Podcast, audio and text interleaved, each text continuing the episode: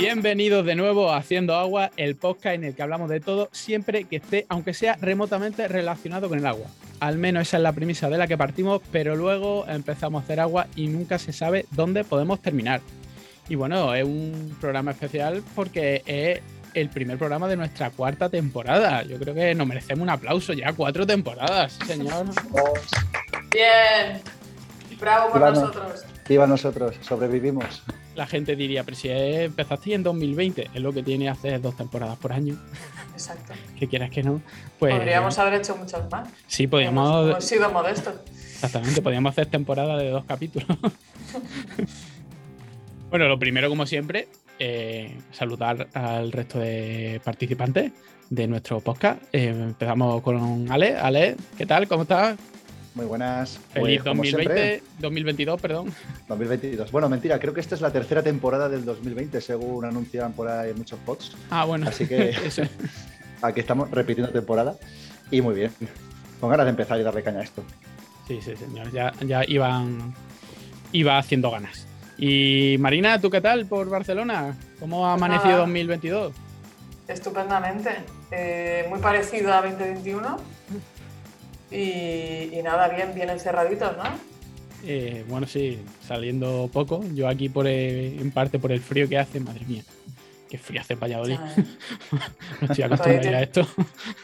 Ahí tienes que estar bien. Y además esta semana que viene vas a estar bien, ¿eh? Sí, sí, no, no, eso de. Yo no estoy acostumbrado a eso de, de ver, menos más que de madrugada, pero ver menos 4 grados, menos 6 grados. Una, una locura. Ah, eso es un día bueno de verano en Albacete. Eso no es nada. Bueno, recordarle a nuestra audiencia que nos pueden encontrar a cada uno de nosotros en nuestro Twitter, sobre todo el Twitter de eh, Ale- eh, AL16GM, el de Marina, Marina Arnaldos O, el mío es Waterhacker y el del programa, por si nos queréis comentar algo, es arroba haciendo aguas.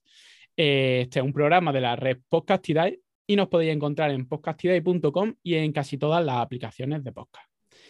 Y bueno, eh, vamos ya directamente con el tema, aunque no es ninguna sorpresa, estas cosas ya no se pueden hacer sorpresas porque como en el título del programa ya viene de lo que va, pues no puede, no puede sorprender mucho. Y hoy vamos a hablar de la casa de papel, ¿vale? Antes de ponernos a hablar de la casa de papel, hay que decir que, primero, eh, si no habéis visto la casa de papel, se van a hacer algunos spoilers, no muchos, pequeñitos, ¿vale? No nos vamos a meter mucho en la historia ni nos vamos a hablar de personajes, vamos a hablar de lo que tien- tiene relación con la casa de papel y el agua, que si no lo habéis visto os lo vamos a explicar y si lo habéis visto, bueno, ya sabéis un poco de qué va. Yo tengo la duda de si vamos a ponernos nombres en, clave como los personajes. Yo me pido, yo me pido Albacete. Venga, pero no puede ser tan obvio, porque entonces yo sería Jaén y Murcia. Murcia, No, no. no. Murcia como nombre de la casa de papel, yo creo que debería haber alguien que se llamara Murcia. Claro, Y luego, si te- no- y luego tenemos si por no ahí la zona de. Barcelona. Sí, sí. Yo vamos a hablar de la Operación Cuenca. La operación. Cuenca. Mira, mira, Cuenca también sería un buen nombre para, para un miembro de, de la casa de papel. Entonces, hecha esta alerta de, de spoiler, que yo creo que si, si la veis, si no habéis visto por lo menos la última temporada, a lo mejor habéis visto todas menos esta última temporada. Bueno, si algo vamos a contar, si no os gustan nada los spoilers, pues eh, os la veis y luego escucháis el programa, pero si no, no os preocupéis. Y si no la habéis visto y queréis verla, no os preocupéis porque, porque lo que vamos a dar son algunos detalles técnicos, hablar un poquito de la serie, pero no nos vamos a meter. Vamos a intentar hacer los mínimos spoilers posibles. Y bueno, primero vamos a empezar a hablar un poquito de la casa de papel, porque aquí tenemos a dos personas, Ale, que sí la ha visto, y Marina, que no ha visto absolutamente nada. No Marina, ¿cómo- nada. Pero, pero Pues- eres una de las pocas personas en el mundo ya que no ha visto la Soy, casa soy la resistencia. Soy la resistencia, tío. O sea, yo estoy aquí aguantando. eh, No lo sé, todo el mundo lo ha visto. Es que realmente todo el mundo lo ha visto. Es que este verano estaba de vacaciones en Corfú, en un pueblo perdido donde no llegaba, yo pensaba que no llegaba internet. Y el señor que nos estaba ahí sirviendo tal, que no hablaba inglés ni hablaba nada que no fuera griego, dijo, España, ah, casa de papel. Y yo dije, la veo con mi mujer, my wife, my wife, no sé qué. Y yo, ay, madre. Estupendo. Este señor eh, que pastorea cabras eh, ha visto la, la casa de papel, pero yo no. No, no, es más, como consejo, si os queréis reír un poquito, poneros la casa de papel en inglés. Es gracioso. Ah, Pero está- esta está dobla. bien, sí. Sí, sí, sí, está doblada. no, no, que, la ve todo el mundo, que la ve todo el mundo. Ah, bueno, claro, en Netflix, claro, eh, digo, está doblada, claro, es que Netflix la, la dobla todos los idiomas. Claro, pero tú preguntas por España y la gente te dice, sí, sí, paela, paela, eh, toros, toros y la casa de papel. sí, sí. Superado a, Madrid y Barcelona, los equipos de fútbol. Sí, sí. Y ahora te hacen, te hacen esa referencia. La verdad que ha sido un pelotazo mundial. Y bueno, yo creo que hay que estar orgulloso, aunque alguna. La serie no es que sea pues la mejor serie del mundo, pero no es una mala serie. Y se demuestra lo que, lo que se puede hacer aquí con el presupuesto que se puede hacer aquí, porque ya lo comentan, si ves entrevistas a los, a los, sobre todo a los actores, a los directores, eh, comentan que cuando llegan los productores de Netflix y demás, porque bueno, primero esto empezó con una producción española, completamente española, no sé si era de Antena 3, empezó en, Antena 3, eh, tuvo relativo poco éxito y se supone que no se iba a continuar pero luego llegó Netflix y pegó el bombazo. Pues cuentan que, que los productores de Netflix se alucinan de lo que se está haciendo con el presupuesto que tienen. Claro, ellos están acostumbrados. Dice, esto lo hacemos nosotros en Estados Unidos con 10 veces más presupuesto. Y la verdad que como serie, a ver, no te voy a decir que es la mejor serie del mundo, pero es una serie muy a valorar y está consiguiendo, yo creo, cosas que, que nos faltaban en el cine eh, y, en la serie en España, que era eh, esa parte comercial, puramente comercial, que puede llegar a, todo, lo, a todo el mundo. No sé si a Ale le encanta, a lo mejor es un súper fan de la serie. Yo me la he visto y la verdad que me, ha entretenido. Sí, a ver, a mí me ha gustado. A ver, es decir, que la última temporada estaba con el teléfono buscando a, algún compañero, algún amigo del canal de Isabel II, en plan, quiero estos planos ya. Y... Sí, de eso hablaremos. Bueno, tenemos sí, sí esa, ese friquismo del agua. Que cuando vemos agua, algo relacionado con agua, ya estamos diciendo, espérate, párate, vamos a ver qué ha dicho. ¿Cuántos metros cúbicos ha dicho? Tal cual, tal cual. Pero bueno, eso es una pequeña parte, Marina. No te creas que, que, va a ser todo, todo hablar de agua. De hecho, las dos primeras temporadas, que son el atraco a la casa de papel, a la casa de eh, moneda y timbre, eh, no tiene nada que ver con el agua. Ah, eso es la casa de papel, de hecho, los billetes, ¿no? La casa de papel era porque el primer atraco era a la Casa Nacional de Moneda y Timbre. Entonces lo que, lo, que lo que hacen es entrar dentro para imprimirse su propio dinero. Ah, interesante. en vez de atracar algo que tuviera el dinero, pues atracan. Roban y además generan inflación, ¿no? Que es como. Sí, sí, totalmente. Es como os jodéis, ¿no? Os jodéis hoy y os jodéis. sí, no, no, pero bueno, si tú ves la serie, ellos son unos libertadores. Yo. Un poco ese rollo de eh, no me intentes vender que ahora eres la resistencia y que vas contra el sistema, cuando, coño, estás robando a todo el mundo. Que no estás robando a un banco, estás robando a España que yo recuerdo que estuve leyendo que directamente si hubieran cortado la luz en el edificio no hubieran podido imprimir los billetes, pero claro, ya te cargas toda la temporada. Bueno, claro, seguramente pues, tienen generadores y demás. Sí. Tenían todo, tenían todo controlado ya. Sí, la serie al final siempre hay un recoveco por el que salir. Y la verdad que está muy bien. Eh, las tramas que tienen, es súper icónico. El tema de llamar a los personajes por nombres de ciudades del mundo, pues nosotros, por ejemplo, seguro que Ale y yo podemos recordar prácticamente todos los personajes y por las ciudades. Eh, tú ves una serie y recuerdas los nombres de dos o tres. El resto, ¿cómo se llamaba la madre de no sé qué? Hostia, pues no me acuerdo de la madre. Pero aquí empieza, porque pues, si Berlín, que si eh, Bogotá, que si Helsinki, que eso ayuda mucho. Y, y, para el mercado internacional también. No es lo mismo llamar a Paco, Paco, el protagonista es Paco, que el protagonista es Berlín la gente. Sí, mola, sí. Y luego la, de hecho, en la última serie esta que ha pegado un bombazo en Netflix, la del juego del calamar, recuerda mucho y lo asocia mucho a la casa de papel por lo de los monos rojos. Sí, lo que pasa es que dicen que la, serie del calamar llevaba no sé cuántos años haciéndose y se ve que le tocó un poquito la moral que sacaron la casa de papel porque fue como, oye, que yo estaba haciendo esto. Pero mala suerte. Pues chicos, hazlo antes. Es que pim pam, ¿sabes? De hecho, no corre esperando, esperando a tener todos los fondos, ¿no? Mientras nosotros hacíamos con dos duros lo que podíamos. De hecho, tú, tú, ¿quién eres? Ven aquí, que nos hace falta un extra. Luego te pago el sándwich. Coño, le va a poder hacer, decir a tu amigo que sale ahí, mira, mira, mira, ese, ese pie, ese dedo ese pie es mío. Espectacular. Pues están haciendo un- una versión coreana de La Casa de Papel. Ah, mira. Sí, sí. Hay un avance ahí en Netflix. Y bueno. ya- Es la ya- copia, la copia asiática, ¿no? Sí, sí, pero una copia, una copia con licencia, vaya. que no Ah, bueno. es una versión ahí de Strange, no, no, no. Eh, la casa de papel, bueno, en inglés es Money Heist, pero mm, versión Corea. Y van a hacer lo mismo. De hecho, sale la máscara de que es Dalí, la máscara que tienen ellos, es una versión de la máscara de Guy Fawkes en, Sí. en V de Vendetta, pero en vez de tener la cara de Guy Fawkes, es la cara de Dalí. Yo decía yo que era un poco rara esa máscara, sí. Claro. bueno, pues Bien, empezamos bien. con describiendo un poquito Al la- turrón. al turrón. Vamos a la, a la temporada, la, la penúltima temporada. Bueno, es que esto es un poco raro también en la Casa de Papel porque como que va por temporadas, pero cada temporada tiene como varias partes. Entonces, Sí, desde- temporada 3, parte 4, temporada bueno, follón. Desde que Harry Potter hizo dos, o sea, dos películas de un libro, ya culo veo, culo quiero y, oye, no Bueno, entonces va- vamos a hablar de la penúltima temporada y la última temporada de La Casa de Papel, que es cuando entran, porque la primera, las primeras temporadas es cuando entran a atracar la Casa de Papel y luego hay un segundo atraco que es el Banco de España. Entonces, si te parece, Ale, ¿qué pasa al principio de, de la, del atraco a- al Banco de España? A ver, pues supuestamente, como todos los que lo hayan visto y los que no, pues así también se culturizan un poquito en este tema, entran en lo que es el Banco de España, que es un edificio que está, bueno, se construyó en 1883 y 36 años después un arquitecto conocido como José Yarnoz eh, se Conocido de porque hacer- era su nombre.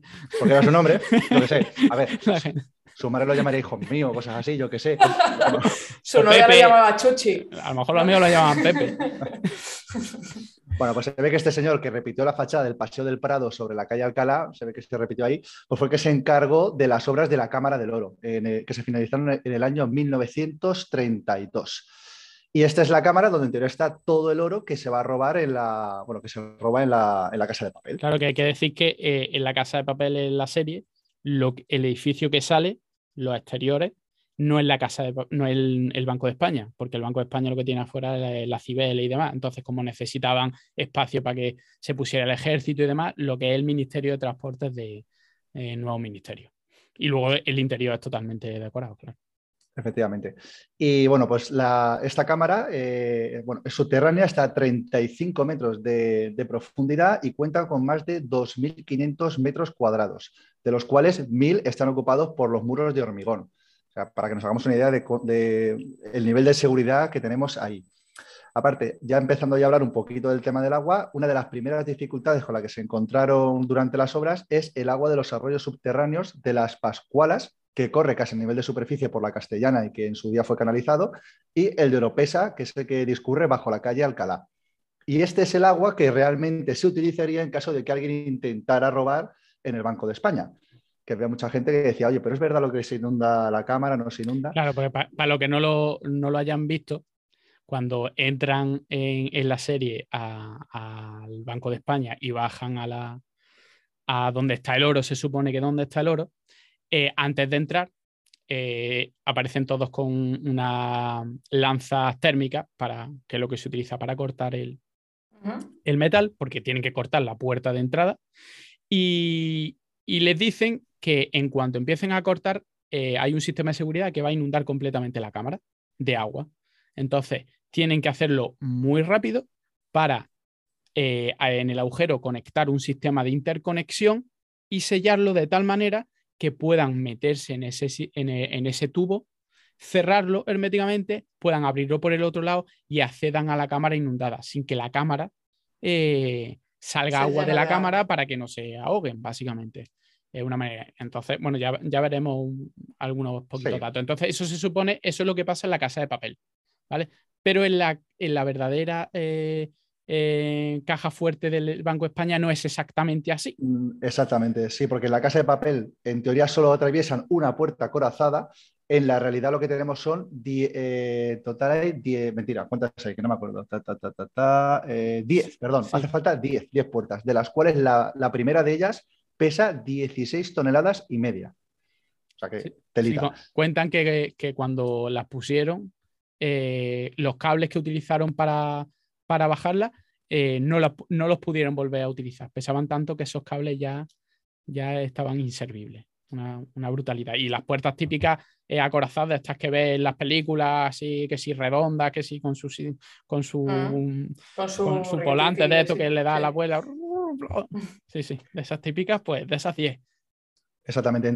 Eh, además, eh, bueno, todas estas puertas están realmente casi todas a nivel de superficie y hay que atravesarlas para llegar a un ascensor que entonces sí desciende 35 metros de profundidad y ahí nos encontramos con eh, una puerta que da acceso a un pozo que cuenta con un foso y un puente elevadizo que lo atraviesa. O sea, rollo, ya, señor, rollo Señor de los Anillos Harry Potter, una mezcla ahí interesante. Pero macho, para sacar aquello, ¿qué? Imagínate que lo quieres sacar porque quieres hacer algo con eso. Sacarlo, pero despacito. Rapidez, nada. Con paciencia, ¿no? Con prisa, no, no. Cógete el año entero, ¿no? para hacer eso. ya ves. No, no sabemos si hay cocodrilo en el foso.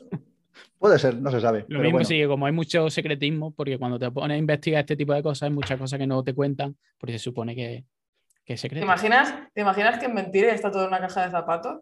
Pues es como, no se lo han creído. lo barato que nos ha salido la caja fuerte. sí, sí. En fin.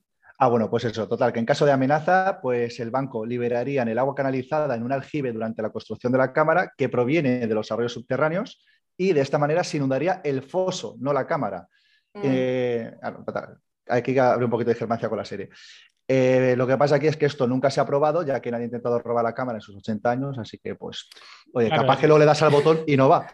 Exacto, claro, es un problema. Lo que pasa es que, claro, ese sistema inundaría lo que es la parte de alrededor de la gran cámara, que no es una cámara pequeñita como se ve en la serie, sino una cámara con varias estancias. Con varias cámaras, Exactamente. Eh, este tipo de puertas tienen eh, una... son muy sensibles, entonces en cuanto se deforman un poco no se pueden abrir, ¿vale? De hecho, el agua esa sería lo suficiente para deformarla, impedirían que se abriera y además eh, son, son puertas que se han hecho a propósito oxidables.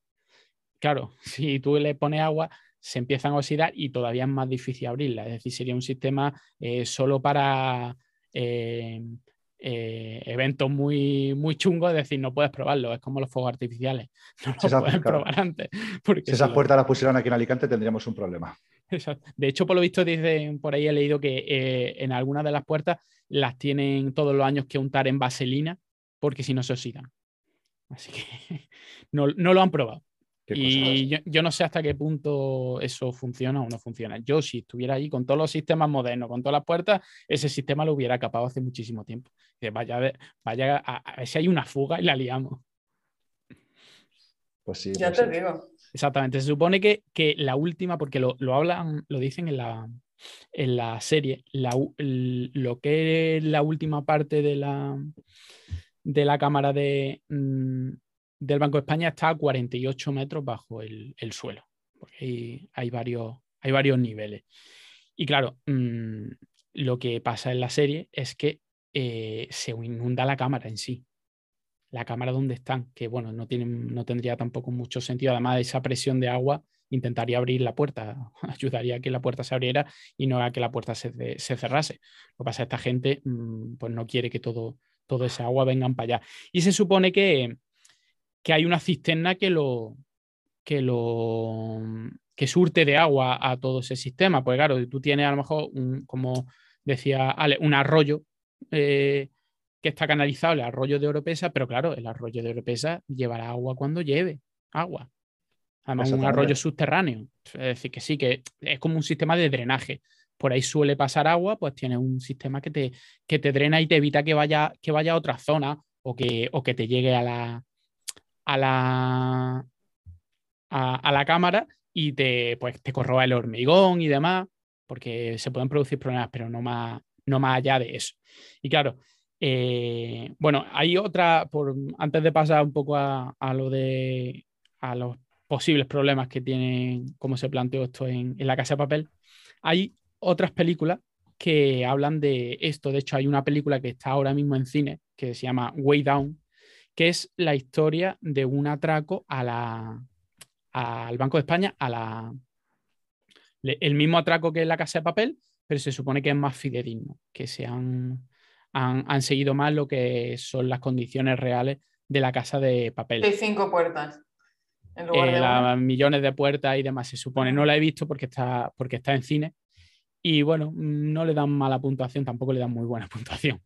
Y se supone que se produce durante en la final del Mundial de España en el 2010 de España contra Holanda, que también tiene su sentido que lo hagan esa, en esa misma noche concreto, pues se supone que lo utilizan un poco como, como distracción. Es una, es, una, es una producción española, pero es de estas producciones españolas ahora que eh, utilizan muchos actores americanos.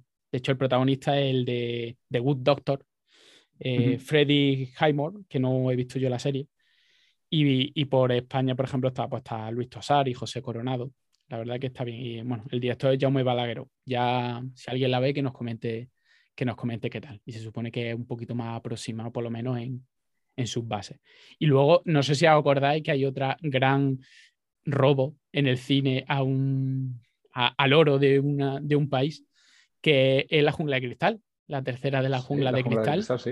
Exactamente, que se llevan todo el oro de, del Banco de la Reserva Federal, que está de Nueva York, porque hay varios bancos de reservas federales, pero el más importante está en eh, Nueva York y es el que más almacena, el que más almacena oro del mundo. De hecho, eh, no lo hemos comentado, pero bueno, en, el Banco de España se supone que ahora mismo hay 90 toneladas de oro, que es un tercio de lo que, de lo que tiene España. Eh, otra parte está en Fort Knox, en Estados Unidos, y otra parte está en Londres, pues tienen 90 toneladas ahí en el Banco de España. Y esta gente tiene en el Banco de la Reserva Federal 5.620 toneladas. Pero el 98% de, ese oro no es, estadounidense. Eh, se lo guardan a otros países, a, muchos, a muchos otros países. Yo te lo guardo, que se dice, ¿no? No, te preocupes, yo te lo guardo. yo te lo guardo aquí. Pues y si os acordáis de la película, mm, el robo es muy fácil, muy sencillo. Se cargan a dos guardias por un lado, hacen un agujero por otro y ya están ahí metidos en, eh, la, reserva, en la Reserva Federal. Pero bueno, eh, vamos con lo que es la, el robo en sí en la casa de papel, porque se supone, ahí se van comentando cosas en, la serie datos sobre la cámara, la cámara de, del Banco de España, la Casa de Papel. Hablan, por ejemplo, de la presión. Claro, eh, se supone que eso está a 48 metros de altura, bueno, de profundidad. Entonces, habría una, mm, una presión de aproximadamente 5 atmósferas, ¿vale? De presión por esos 48 metros de altura. Pero claro, eso sería si el aljibe estuviese a 48 metros de altura y todo eso fuese agua. Es decir, si hubiera una columna de agua de 48 metros de altura. El aljibe no está a 48, bueno, no está en superficie, no se sabe cuánto. Y no se sabe tampoco si el aljibe sigue manteniendo agua para que se mantenga la presión o simplemente el aljibe se vacía, yo que sé, imaginemos a 25 metros de profundidad, se vacía en la cámara, que está, pues entonces la presión que haría es como una piscina. Una piscina a lo mejor porque no puedes respirar en el techo, pero en una piscina no habría presión. Y en un momento dado uno de los, Berlín, eh, uno de los que, más o menos, el que, ideó, el que ideó eh, esta parte del plan, habla de 20 atmósferas. Dice una presión de 20 atmósferas, no. De una presión de 20 atmósferas serían 200 metros de, agua. Es como si te metes 200 metros de, profundidad. Así que ahí no, no, va, no va muy bien. Luego hablan de, datos, por ejemplo, qué volumen tiene de agua eh, la cámara. Eh, cuando van a entrar, dice, dice Bogotá, ¿era? Sí, creo. La Flores se llama Bogotá. Sí, Bogotá. que tienen 16 minutos y 15 segundos para hacer el agujero antes de que el agua llegue al nivel donde está el agujero. Y que eh, el caudal que, con el que se llena la, la cámara son 7.500 litros por minuto. Eso te da 120.000 metros cúbicos de agua hasta que llegue el agua a donde hacen el agujero. Imaginemos que tenemos eh, pues un poco más del doble de, altura total de la cámara, pues estaríamos hablando de, pues de unos 300.000 metros cúbicos de, agua, los que hay ahí. Que eso, bueno, cuando analicemos la segunda parte, cómo sacan el oro, puede ser importante, porque realmente parece mucho, pero es que luego no es tanto, 300.000 metros cúbicos no es tanta, no es tanta agua para lo, que, para lo que quieren hacer. Luego, ahora, bueno, los típicos fallitos. Tampoco estamos criticando esto para criticar la serie, sino, yo sé, por, por mostrar un somos, Porque somos gente de mente inquieta, ya está. Exactamente, y, mostrar un poco, pues, las licencias que se toman y las que no se toman, las que pueden cómo se puede llegar a ser muy preciso, pero hay otras cosas que no, que tienes que, pasar un poco por el bien de la, de la, serie. Por ejemplo, pues se inunda la cámara, ¿vale? Y dentro de la cámara están funcionando eh, mm, cámaras de seguridad y las luces. Las luces funcionan perfectamente. Obviamente, si no funcionaran las luces y se rompieran, no veríamos lo que pasa dentro. Pero bueno, tiene que pasar. También en la cámara, por ejemplo, pues solo hay lingotes de oro. Cuando en la cámara verdadera, en las muchas cámaras, pues hay, hay monedas, hay colecciones de sellos. Hay, casi 300 toneladas de oro en monedas, que se dice pronto. Es que es una, una brutalidad. Eh, luego también puede haber problemas de, descompresión. Es decir, si tú te metes a una, una presión, imaginemos que está a 48 metros de un equivalente a 48 metros de profundidad, pues a 48 metros de, profundidad, eh, según los tiempos de descompresión, eh, no tendrías que hacer descompresión si pasan menos de 5 minutos con, con solo aire. Eh, si no, pues tendrías que habría procesos de descompresión. Cuando, te, cuando intentas salir, pues deberías de estar un tiempo para descomprimirte por el tema, de, por el tema del, del nitrógeno. No sé si, si vosotros habéis hecho buceo, yo no he hecho buceo. Sí, yo sí, yo sí. Pero así, eh, ¿y ha, bajado, has tenido que hacer descompresión? ¿Ha bajado alguna vez lo suficiente tiempo? Claro, tienes que hacer como subidas a una, a una altura intermedia para ir eh, digamos, que, el, que se vuelva a, gasificar el nitrógeno y que no, no, esté disuelto en sangre. Y ya está. Algún, día podríamos hablar de, eso, es, interesante ver pues ese, tipo de cosas. De hecho, se, se descubrió, se empezó a estudiar por, eh, sobre todo en el puente de Brooklyn, ¿vale? porque para hacer los cimientos del puente de Brooklyn eh, descendían una serie de cámaras y para que trabajaran en seco lo que hacían es meter aire a presión. Es como si hubiesen buzos. Claro, como no se sabía lo que pasaba, cuando volvían a la superficie, pues subían del tirón y a lo mejor habían estado trabajando pues turnos de, pues imagínate, a lo mejor un turno de ocho horas ahí abajo. Ocho horas esa presión, cuando subían arriba, pues caían como chinches. Burbujitas en el cerebro. Exactamente. Además, por lo visto, es súper doloroso. Aparte de todo, por lo visto, es muy, muy doloroso. Bueno, pues eh, entonces hacen eso, se meten, meten los buces, lo que hacen es sacar lingotes de oro. ¿Vale? Y en un momento dado quieren abrir una, una como una especie de caja fuerte, bueno, una, parte de la cámara en la que se supone que hay una serie de documentos y cosas súper, hiper confidenciales para todo el mundo. Y claro, como no intentan abrirlo con una lanza térmica, ¿vale? Que es como una especie de soplete gigante que echa mucho calor que se puede utilizar, lo puedo utilizar dentro del agua. Pero como ven que no y que tienen que hacerlo más rápido, deciden meter explosivo plástico, C4, una bomba, allí dentro. claro. De gratis. sí, sí, De hecho, hablan de que, en un momento dado, hablan de que esa explosión iba a liberar 40 atmósferas de presión. Es decir, ya las atmósferas que tú quieras ahí en el agua, pues 40 más. Entonces, claro, el protagonista, eh, bueno, el protagonista, el, principal buceador, que es Hobbit Keutkerian, que es el grandote este, que no sé cómo, ¿cómo se llama Hobbit en, en la serie? Eh, ¿Quién? Hobbit, el, buceador, el que se mete, eh, el que, que, fue boxeador, el, el, actor hace... Ah, sí, ese es Bogotá, ¿no? Bogotá, Bogotá no es, no era, no es ella, no es la, no es la flor. No, no, yo creo que era Bogotá. Ahora búscamelo y ahora me lo, y ahora me lo dice. bueno, pues eh, hace como las películas, lo típico de las películas que pone un explosivo y te vas detrás de algo, te esconde así.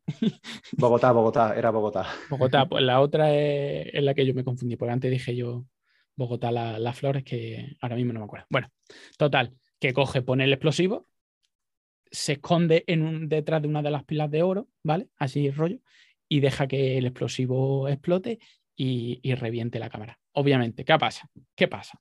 Esto ya sí, es saltarte las leyes de la física, porque si tú explotas algo en el aire, el aire es compresible. Por lo tanto, se disipa un poco, se disipa la energía.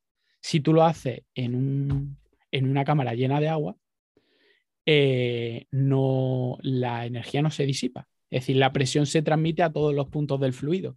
Por lo tanto, ese hombre, Bogotá, pasaría de tener la presión que tenía, que no sé si son los 5 atmósferas de antes o los 20 que había dicho, a tener 40 atmósferas más. Es decir, al pobre Bogotá tendríamos papillas de Bogotá si, hubiera, si hubiera pasado esto. Em, pero no, no pasa. Al final todo va bien, abren un agujero allí en mitad y consiguen, y consiguen los, papeles. Todo funciona, todo funciona perfectamente. Me dice Alex que es Nairobi, que la, la flor es Nairobi. Nos acaban de comunicar por el pinganillo. Sí, sí, aquí. Yo no sé si habéis visto, hay otra peli que hacen eso, pero lo hacen bien, que es eh, de Score, que es un golpe maestro eh, de, mm, también de robo, de Robert De Niro y, Edward Norton. No sé si lo habéis visto, que Edward Norton se hace pasar por discapacitado eh, intelectual. Que, ¿no, ¿no, lo habéis visto? Esa, serie, esa película está, está bien. Y lo que hace, quieren eh, abrir una, una caja fuerte, una caja fuerte más pequeñita, ¿vale? No de estas de pared, sino de estas que están, que están fuera. Se supone que dentro hay eh, algo que no pueden dañar y lo tienen, tienen que abrirla muy rápido. ¿Vale? Entonces deciden utilizar un explosivo, pero claro, si tú utilizas, hace un taladro y revientas la cámara, daña, puedes dañar lo que hay dentro. Pues lo que hacen es, hacen un agujerito, la llenan de agua y entonces meten el explosivo. Entonces el explosivo hace que toda la, eh, la presión se expanda por toda la cámara y eh, falla en la parte un poco más débil que es pues, la puerta. Entonces se abre y lo que hay dentro pues no se ha dañado porque simplemente es agua y presión. Además lo que, lo que roban es una, una, cosa de metal, así que la presión tampoco le va a hacer nada. Pero en este caso, si a nuestro amigo Bogotá lo hubiera, lo hubiera hecho papillas.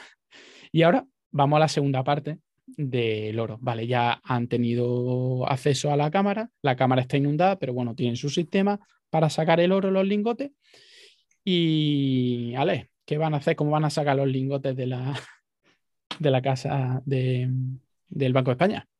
Pues de una forma muy curiosa, por lo visto lo sacan. En teoría, todo lo que se ve en la serie son lingotes, que por lo que estuve leyendo en un artículo de que hicieron entrevistas a gente que trabajaba allí, claro, en, tú ves en la serie que cogen los lingotes como que coge una chocolatina.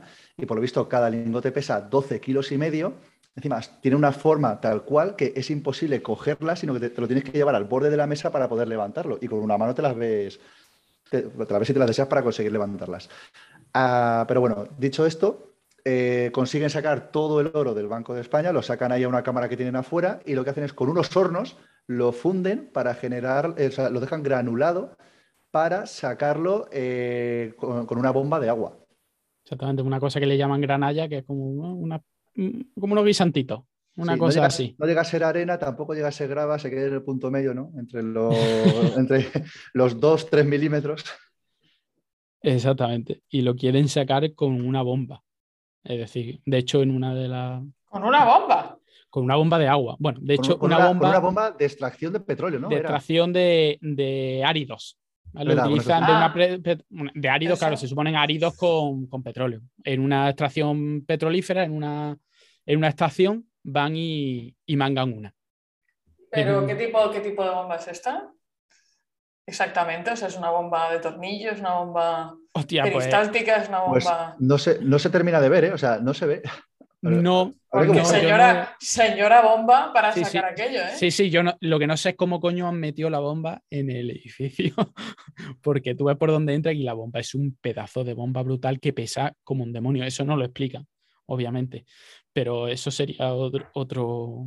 No, no fallo, pero bueno, no lo explica y ya está, porque es un, un viaje de bomba eh, muy grande. Es decir, esas bombas existen porque hacen, hacen un poco los cálculos para que no sea una bomba imposible, pero esas bombas existen. No cómo la meten, pues no se sabe cómo la meten.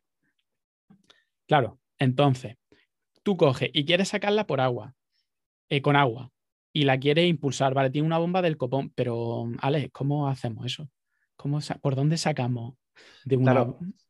deciden, se dan cuenta de que lo único que no tiene monitorizado o más o menos monitorizado es la red de alcantarillado.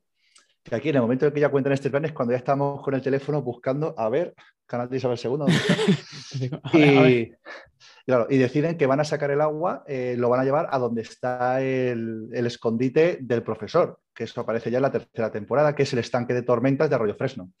Entonces. Eso, bueno, pues en la realidad el arroyo de, el estanque de tormentas de Arroyo Fresno, en, en la serie mm, no se sabe al principio, si no sabes de qué va la cosa, no sabes que es un estanque de tormentas, pero ves, yo que sé, algún edificio subterráneo con mucho hormigón y con agua, que luego ya te dicen un poco que es un estanque de tormentas. Que si quieres, Ale, que es un estanque de tormentas, para que la gente que no lo sepa, bueno, pues digamos que en teoría es, bueno, en teoría de la práctica, es un, es un depósito que se encuentra subterráneo y que al final, pues oye, sirve para que cuando tengamos eh, avenidas, que las primeras aguas, en vez de ir directamente al medio o incluso para evitar inundaciones, pues oye, se recogen ahí y luego se envían tranquilamente, una vez ha pasado la tormenta, se mandan a la depuradora. Exactamente, eh, el agua que hay en el alcantarillado, no el agua que hay en los ríos, sino cuando es una tormenta muy grande, por todo lo que llega al alcantarillado, pues lo recoge porque las depuradoras pues no dan, no dan abasto y para eso se ponen este tipo de estanques. Eh, en este caso hablamos de este estanque ya en el programa en el que hablábamos de... Eh, eh, ¿Megaestructura fue o...? Bueno, el de megaestructura creo que hablamos y también hablamos con el, cuando hablamos de los, de los suds, a lo mejor. Los de este del agua, ¿cómo se llamaban? los, paseos del agua, Marina, ¿cómo se Sí, sí, el, podcast de Caminos del Agua. Caminos, del, agua, exactamente. Que también hablábamos porque hablaban de eso. Y eh, bueno, dicen en, el, en la serie que es el más grande de Europa. De hecho, en la página web pone que es el más grande de Europa, pero yo siempre que lo he buscado no me aparece uno más grande en todo el mundo. Así que podríamos decir que el de Arroyo Fresno el más grande del mundo. De hecho, tienen, me parece, son 400.000. 400.000 metros cúbicos. Y el, el de Butarque, eh, 380.000, que es otro que está en Madrid, que es prácticamente lo mismo. Uno está al norte y otro está, y otro está al sur. De hecho, si eh, sabes un poco de qué va la cosa y te conocen los dos estanques, podrías ver un poco el truco que van a hacer luego un poco más adelante. Si sabes que uno está al norte y otro está al sur, podía haber un, ver un poco el, truco. Efectivamente. Total, pues lo que comentábamos, que al final de, eh, deciden conectar directamente con el alcantarillado, que no sé yo si habrá por ahí alguna tubería de alcantarillado a treinta y pico metros de profundidad justo en esa zona, pero bueno, presuponemos que sí. Claro que luego eh, hablan de que no es exactamente el alcantarillado, no el alcantarillado general, sino que el, el, eh, el entubamiento bueno, por decir, el, encauzamiento que hicieron del mismo arroyo. pero bueno, pero que, también es alcantarillado, que al final un encauzamiento de un arroyo es simplemente poner un colector de agua de hormigón que por donde el agua pasaba o en superficie o pasaba subterráneamente, pues se drena, se drena por ahí. Pero eso, eso es parte del sistema de alcantarillado. Claro, entonces se supone que con lo que te cuentan ahí, directamente conectan una de, o sea, desde la bomba conectan a esa tubería y va directamente, punto a punto, conectado desde el Banco de España al, al, depósito de contaminación. Mm, aquí donde, por favor, si alguien que está en el canal de Isabel II nos está escuchando, queremos esa red de alcantarillado y ver exactamente qué ocurre ahí. Claro, es que según ellos hacen los cálculos, para que eso funcionara bien, tendría que haber una tubería, una sola, que fuese de un extremo al otro. Y otra cosa que, que no tienen en cuenta, que el sistema de saneamiento no está preparado para que el agua vaya a presión, está preparado para que el agua vaya por gravedad. Que es lo que estamos comentando justo antes del programa, que si eso fuera verdad y estuviera realmente conectado con la red unitaria o con la red que tengamos ahí, eh, yo me compraba un piso justo enfrente del Banco de España. O sea, te empezará a salir el oro por la taza del váter. Claro, al final, si tú conectas algo al sistema de alcantarillado y lo pones a presión, pues empezará a salir por todas las conexiones que hay al sistema de alcantarillado incluso por el bate, por tu bate empezaría a salir si está cerca, agua con, granalla de oro.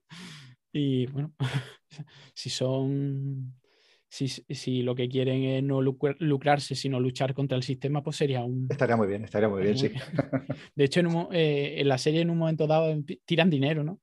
sí, eh, sí, sí, cuando empiezan, pero eso es en la tercera temporada, cuando empiezan a llegar, sí, sí empiezan a tirar monedas, dinero, monedas no, billetes desde un helicóptero.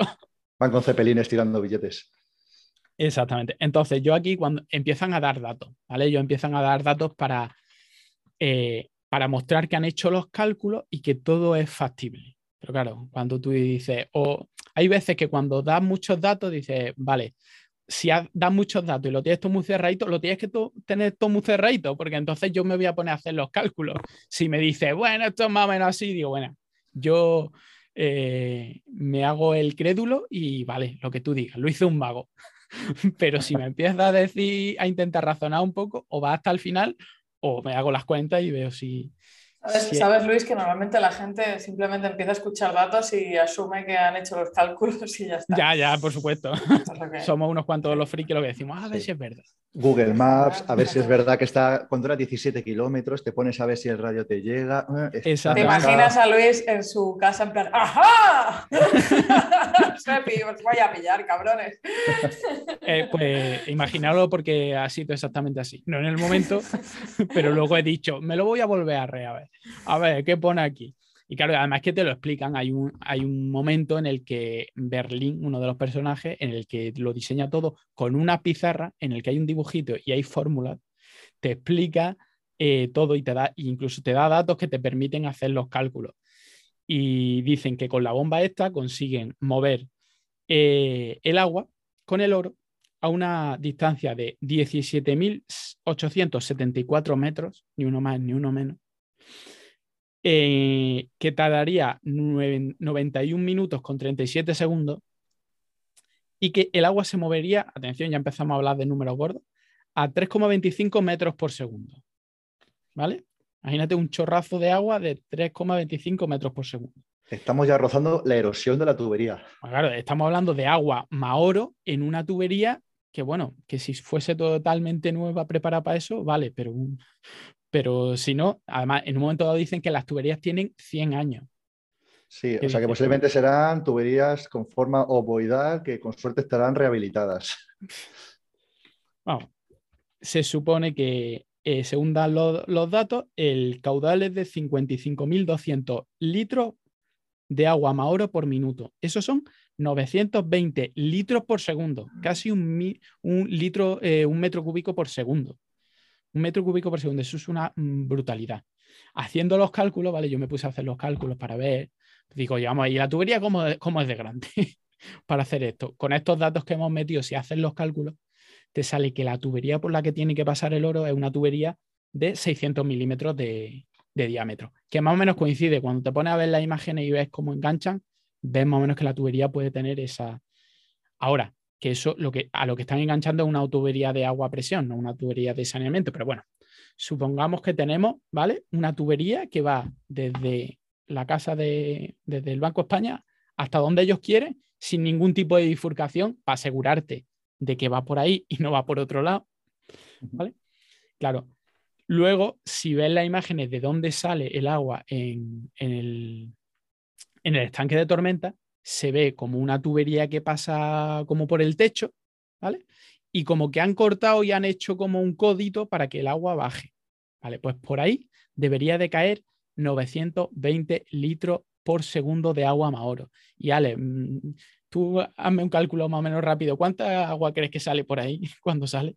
Pues yo sé, yo diría que a 5 litros por segundo, como mucho, ¿eh? O sea, claro, un, chorrillo, un chorrillo. Sí, sí, empieza a caer como una especie de lluvia de agua, lluvia así no muy leve. De hecho, debajo ponen como una especie de, de noria, una pequeña noria, de, y en las cestas de la noria eh, son como rejillas para que vaya cayendo la granalla de oro y vayan cayendo poco a poco a, a donde, donde quieren refundir. Claro, eso debería de salir un pedazo de Mm, de chorro de agua a 3,25 metros por segundo más oro. Que, el, primer metro cúbico que cae se carga la noria. revienta, la noria, la losa, hace un agujero que te caga. Que digo yo, que en un momento dado podían haber puesto el chorro ahí a lo bestia y luego ya van recogiendo. El oro se cae abajo, pues tú ya vas con un, con un dumper, con una excavadora. La gente muchas veces nos hace la idea de que es un metro cúbico. ¿eh?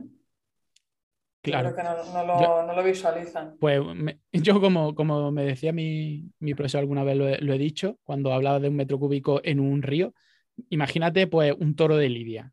Eso es más o menos un metro cúbico. pues un metro cúbico, un toro de lidia por segundo por esa tubería. Me encanta cómo se enseñan cosas en, La verdad que sirve mucho para cuando ves un río y ves y te imaginas. Más o menos tres o cuatro toros de lidia. Como si yo viera todos los días toros de lidia por la calle. Sí, Bien, bien. Claro, al final, pues eso, tiene una tubería de, 600 milímetros de, diámetro. Y, eso, otra, otra cosa importante, porque claro, tú dices, vale, yo mm, echo agua con oro por ahí, me llega al otro lado perfecto, sin problemas, por una tubería que mágicamente conecta un sitio con el otro. Pero ¿y de dónde saco el agua? Porque estamos hablando de que eh, son 55.200 litros de agua, mm, de agua Mauro por minuto. Es decir, eso en, en seis minutos tienes vacía el agua de, la, de la cámara. De la cámara. Y la cámara se vacía porque nosotros hemos dicho antes que la cámara, para que tuviera mucha presión, debería estar llena la cámara y luego el tubo de alimentación hasta el depósito que alimenta la cámara. Pero la cámara, cuando empiezan a vaciar, a echar todo el oro, la cámara tú ves que se vacía. ¿Vale? Que en un momento dado puedes pensar, tía, pues si simplemente teníais que haber vaciado la cámara, podíais haber vaciado la cámara, haber metido el agua en el sistema de alcantarillado y ya tenéis la cámara abierta y sacáis el oro como os da la gana. No teníais que haber liado la cámara. Claro, pero es que entonces no tienen el agua para luego impulsar el oro. ya, ya, ya. Pero a mí lo que no me sale las cuentas es la cantidad de agua que necesitan para impulsar todo, todo ese oro, porque es que, no salen las cuentas. Tienes que tener ahí una, una, una tubería, pinchar una tubería de agua que te dé un metro cúbico por segundo Aparte que luego seguro, aparte que luego seguro que se les quedaría un poquito del, oro ahí depositado en la tubería. Claro, esto es, eh, si no solo tienes que ver el programa de, cazadores de oro de Discovery Max. Exactamente. Y ahí, ves perfectamente cómo funciona el oro. Como ahí tenga ahí una, tubería que no sea perfectamente lisa y haya un resalte, se te queda ahí el oro. Sí, sí. Ahí como solución habrá que meter el ice pigging con ahí el hielo empujando, a ver. Ahí está, exactamente. Cuando... Explica lo que es eso, que la gente no sabe lo que es. Sí, o sea, el spilling es que haces como hielo, nieve, y entonces lo que haces es lo metes en la tubería, lo conectas y el, eh, como que este hielo va empujando toda la suciedad y todo lo que haya dentro de la tubería. Sí, mola un montón cuando ves la imagen porque mm, eh, ponen una imagen al final de la tubería y claro, lo primero que sale es toda la mierda que ha ido arrastrando el hielo, entonces sale una, un cilindro de, mierda. Es la parte del pigging. El pigging, igual. y, luego, viene el ice detrás. Claro, y entonces, bueno, hay una cosa que esto, bueno, esto es realmente un poco el único spoiler que vamos a hacer de, la trama en sí. Pues claro, hay una cosa que hacen es... Todos eh, Quieren, quieren, quieren sacar eh, eh, el oro, ¿vale? Y en un momento dado descubren que lo están sacando por el sistema de alcantarillado. Entonces lo que hacen es buscar hay un planito en el que ese arroyo que se supone que pasa por ahí, que los otros saben que, pasa por ahí, pues ven a dónde, a dónde da ese arroyo y las infraestructuras que hay a dónde da ese arroyo. Entonces lo que hacen es seguir la infraestructura, en teoría en orden de más cerca a más lejos del Banco de España, a ver a dónde, dónde ha llegado el oro, que no sé por qué.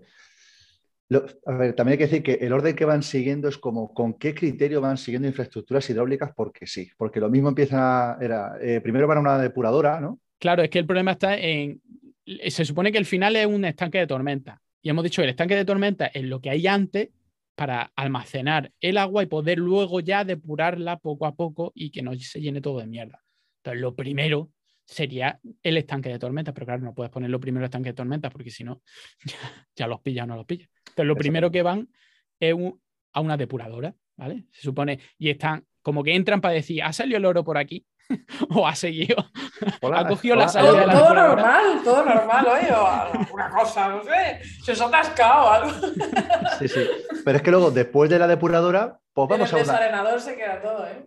Yo te lo digo. No, no, pero, sí, pero es que después de la depuradora se van a una presa. Exactamente, a una presa. ¿Con qué criterio?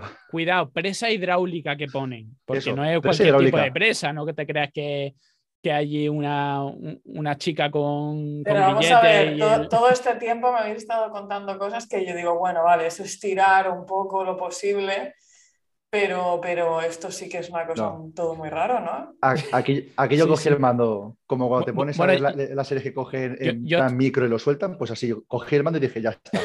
yo os tengo que preguntar algo, vosotros que a lo mejor sabéis más de esto, lo habéis visto en alguna vez, porque en el mapa ese donde aparecen todas las infraestructuras, todas eh, que siguen una línea roja muy chula que yo, que yo hacen, hay una cosa que se llama, que también es una infraestructura que se llama sistema de nivel.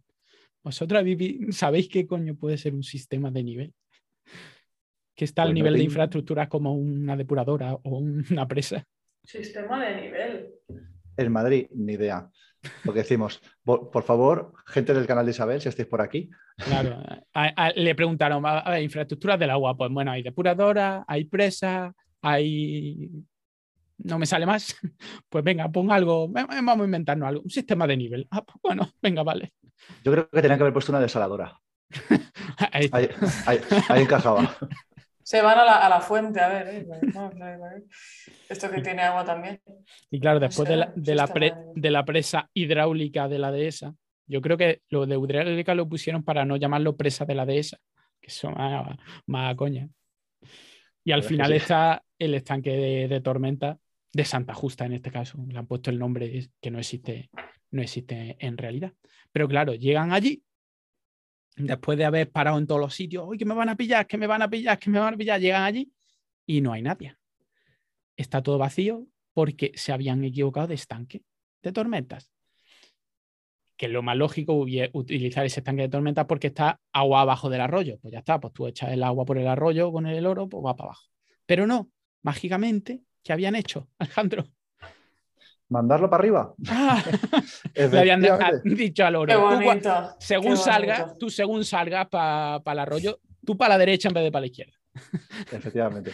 lo que decíamos, hay una tubería que va del punto A al punto B. Es como que llevan toda la vida, yo qué sé, en el 36 dijeron, ya que, ya que te vas a poner a hacer la cámara, hazme, ponme por aquí un tubito que va de aquí a aquí y ya veremos para qué lo usaremos. Exactamente, pero no me lo interconectes con nada, ni salida, ni entrada. Que nos sobra presupuesto, tú ejecuta y ya veremos luego si... Esto es como cuando en tu casa te pones a tirar corrugados por la pared para tal, y dices tú por uno de más que siempre viene bien luego. Siempre. Pues, pues aquí igual. No sobra, no sobra. Eh, exactamente. Entonces lo que digo, si conoces la, los estanques de tormenta, te darás cuenta de que el arroyo Fresno, ¿dónde están? Está en el norte y no está en el sur.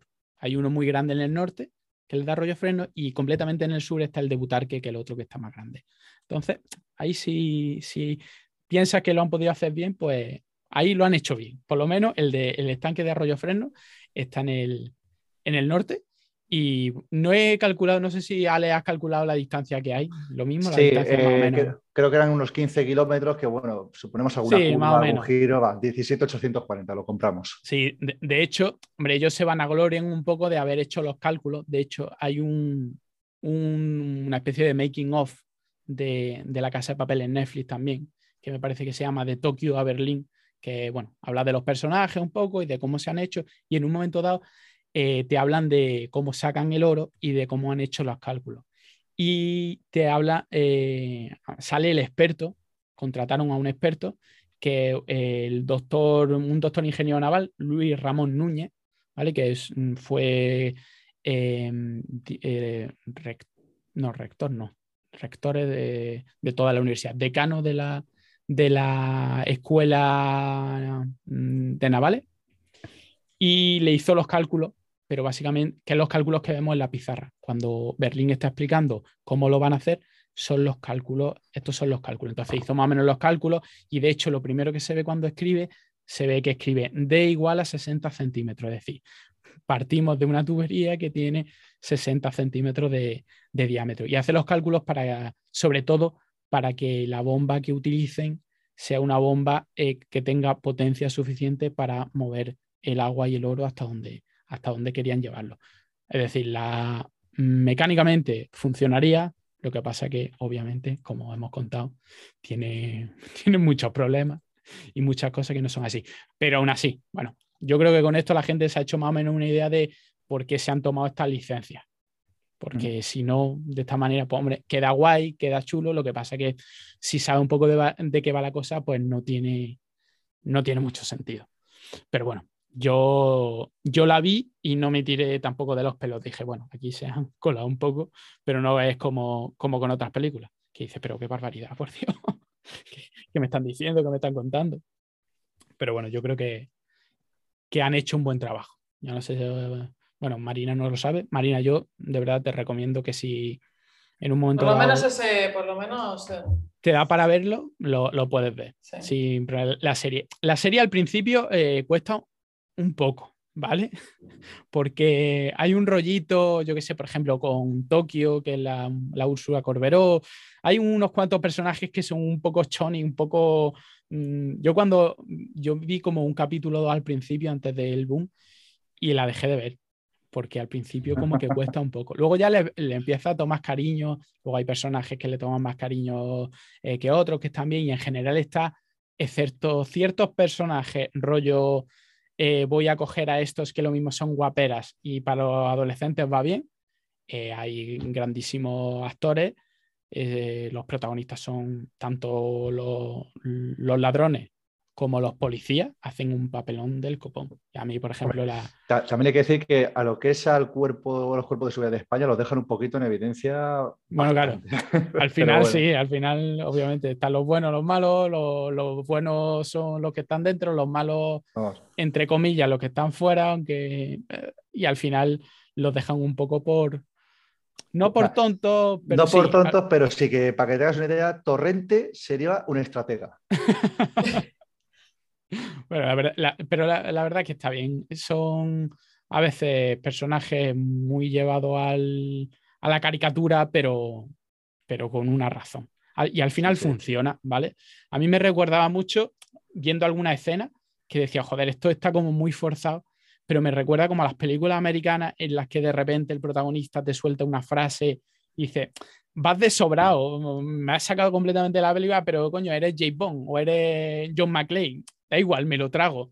Estoy dentro de... ¿sabéis? Lo único que he visto de, La Casa de Papel fue la entrevista que le hicieron a, la chica esta, ¿cómo se llama? La... A Úrsula A la Úrsula esta, por cierto, bastante graciosilla. Sí. En, Jimmy Fallon, en... Sí, sí. Creo que era Jimmy Fallon. Y estaba hablando esto de, que se encontró a Madonna en un avión y entonces ella le dijo que le flipaba y que le encantaba y que su, su personaje favorito era, era, era Tokio, que debe ser ella. Y, me hizo mucha gracia porque es un poco como, sí, esta chica, ¿no? Que, seguro, ¿no? Que tiene un, personaje muy tipo serie española, ¿no? Que seguro que lo sigue teniendo. Pues es que conecta mucho con lo que es eh, las series americanas, porque es que hemos visto muchos chonis, ¿sabes? lo que pasa es que no los identificamos como chonis, pero lo son, o sea, son, son chonis totales. Y entonces sale otra choni y dices, mira, una choni como, como los míos. Eh, no creo que le resultara tan raro a ellos, pero. No, no, no. Personajes de ese tipo. Y bueno, y también depende cómo lo haga, porque ella lo actúa de una manera. No sé si ya al doblarla. El doblaje eh, no enfatiza tanto ese, esa parte. De todas maneras, sobre todo es una parte que tiene muy al principio. Sobre todo ella, y Denver tienen Denver sigue siendo así porque Denver yo creo que es que el chaval es así. Sí, gente que ha, que ha sufrido. Que, se les han intentado cambiar, pero. Sí, y pero, pero la otra, aunque, aunque siempre ha mantenido su, su, forma de ser, yo creo que al principio era como demasiado. Era como demasiado. De hecho, si habéis visto alguna, alguna parodia de José Mota y demás de La Casa de Papel, lo parodian y a los otros consiguen parodiarlos, pero ellos se quedan más o menos al mismo nivel. La parodia es complicado, superar la parodia a los primeros capítulos. Pero en general una serie que tiene, que a mí me, me gustó. Al final son muy efectistas, es como, tío, me está haciendo todo el rato lo mismo, me está utilizando los mismos patrones, eh, pero bueno, está bien hecha, eh, termina de funcionar, eh, ya se hace un poco repetitiva. Yo no sé si a, a mí me apareció al final un poco repetitiva porque, sobre todo porque los esquemas como que son siempre un poco ya los mismos y muy repetitivos en cada, en cada em, capítulo. Por ejemplo, lo, típico de, me, van a pillar y en el último momento me escapo. Eso a lo mejor la primera temporada pasa una vez, a lo mejor, pero es que ya en las últimas temporadas pasa prácticamente cada capítulo. Sí, a lo mejor te pillan, pero luego consigues escaparte de alguna manera. Y a ver, como que siete de cada diez veces ya te esperas lo que va a pasar. Claro. bueno, sí que hay tres veces que dices, ah, pues mira, pues no me lo esperaba. Sí, sí. Así que muy bien. Pero sobre todo está bien, está bien, está bien un poco hilado y está muy bien hecho. Al final la factura y, y sobre todo que ha pegado un pelotazo mundial que tampoco hay que, hay que avergonzarse ni mucho menos de esto. De hecho, yo me la he visto y me la he visto a gusto. No me la volvería a ver de principio a fin como otra serie, vale, pero bueno, como muchas otras. Pero yo la he disfrutado y cuando ha salido una nueva temporada, eh, a los dos días ya me había visto la nueva temporada. Y has estado dos días sin ver ni Twitter, ni Instagram, ni nada para evitar spoilers. bueno, pues entonces lo único que dejamos ya son unos deberes para la gente del canal de Isabel II, ¿no? Que nos dejen por favor, quiero los, quiero los, planos de la red de alcantarillado. De esa tubería en concreto. ¿Y por qué la construyeron? Molaría, pues ¿no? Que, hicieran un webinar de esto o algo. sí, sí. Es más, si, nos pasan el modelo matemático, en Infoword ya ni te cuento. y eso para el canal de YouTube. Sí, sí.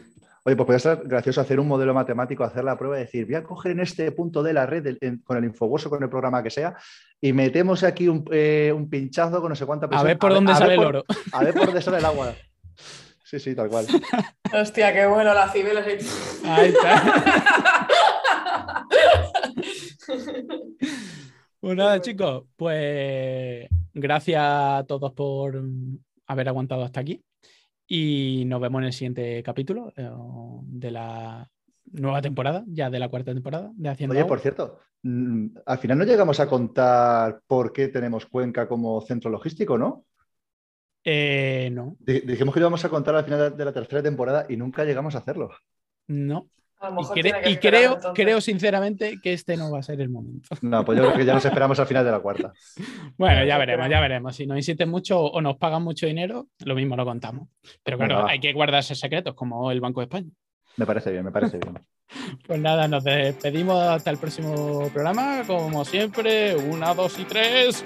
Buenas noches, venga.